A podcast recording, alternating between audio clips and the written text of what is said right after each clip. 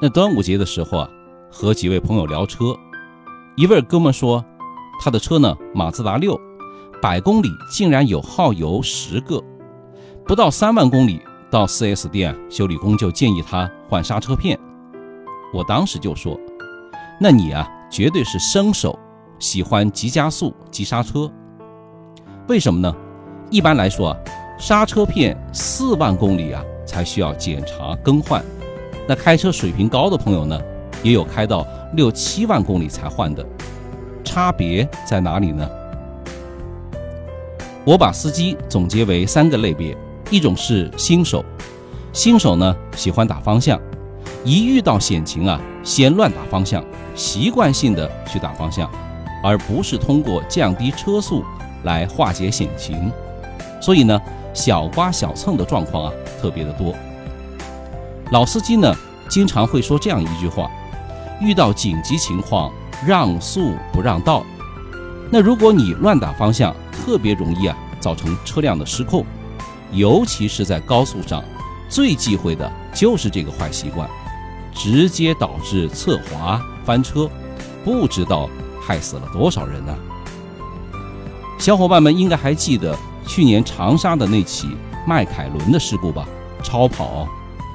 就是因为新车避让转弯的汽车，结果呢乱打方向，把人给撞死了。那在市区啊，这种情况呢更加常见，不少新手啊喜欢加塞、强行并线、乱挤乱插，其实啊这也是乱打方向的表现。我告诉小伙伴们一句话：变化越多，安全系数啊就越低。什么意思呢？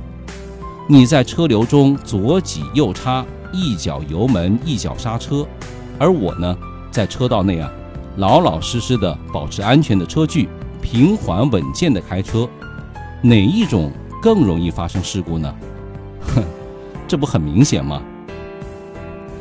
那第二种呢是生手，生手啊，并没有一个时间的界定，不是说你开了多少年的车啊就不是生手了，与这个无关。我前面说的这位朋友喜欢用刹车，刹车踩得多，那就说明一个问题，他的预判能力不足，或者说做的不到位。什么是预判？就是预先感知险情，提前化解险情的这个能力。你这个做的不好，就是生手。打个比方，端午节要来了，交警部门呢就会提前的分析。哪些地方的流量较大，容易造成拥堵？哪些时段会下雨？哪些路段呢有施工？都会有一个预计和分析，这就是预判。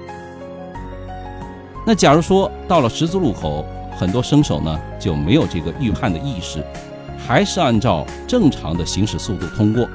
那如果突然窜出个行人或者电动车，你就只能依靠猛踩刹车。来防止事故的发生了，怎么可能不耗轮胎、耗刹车片、耗油呢？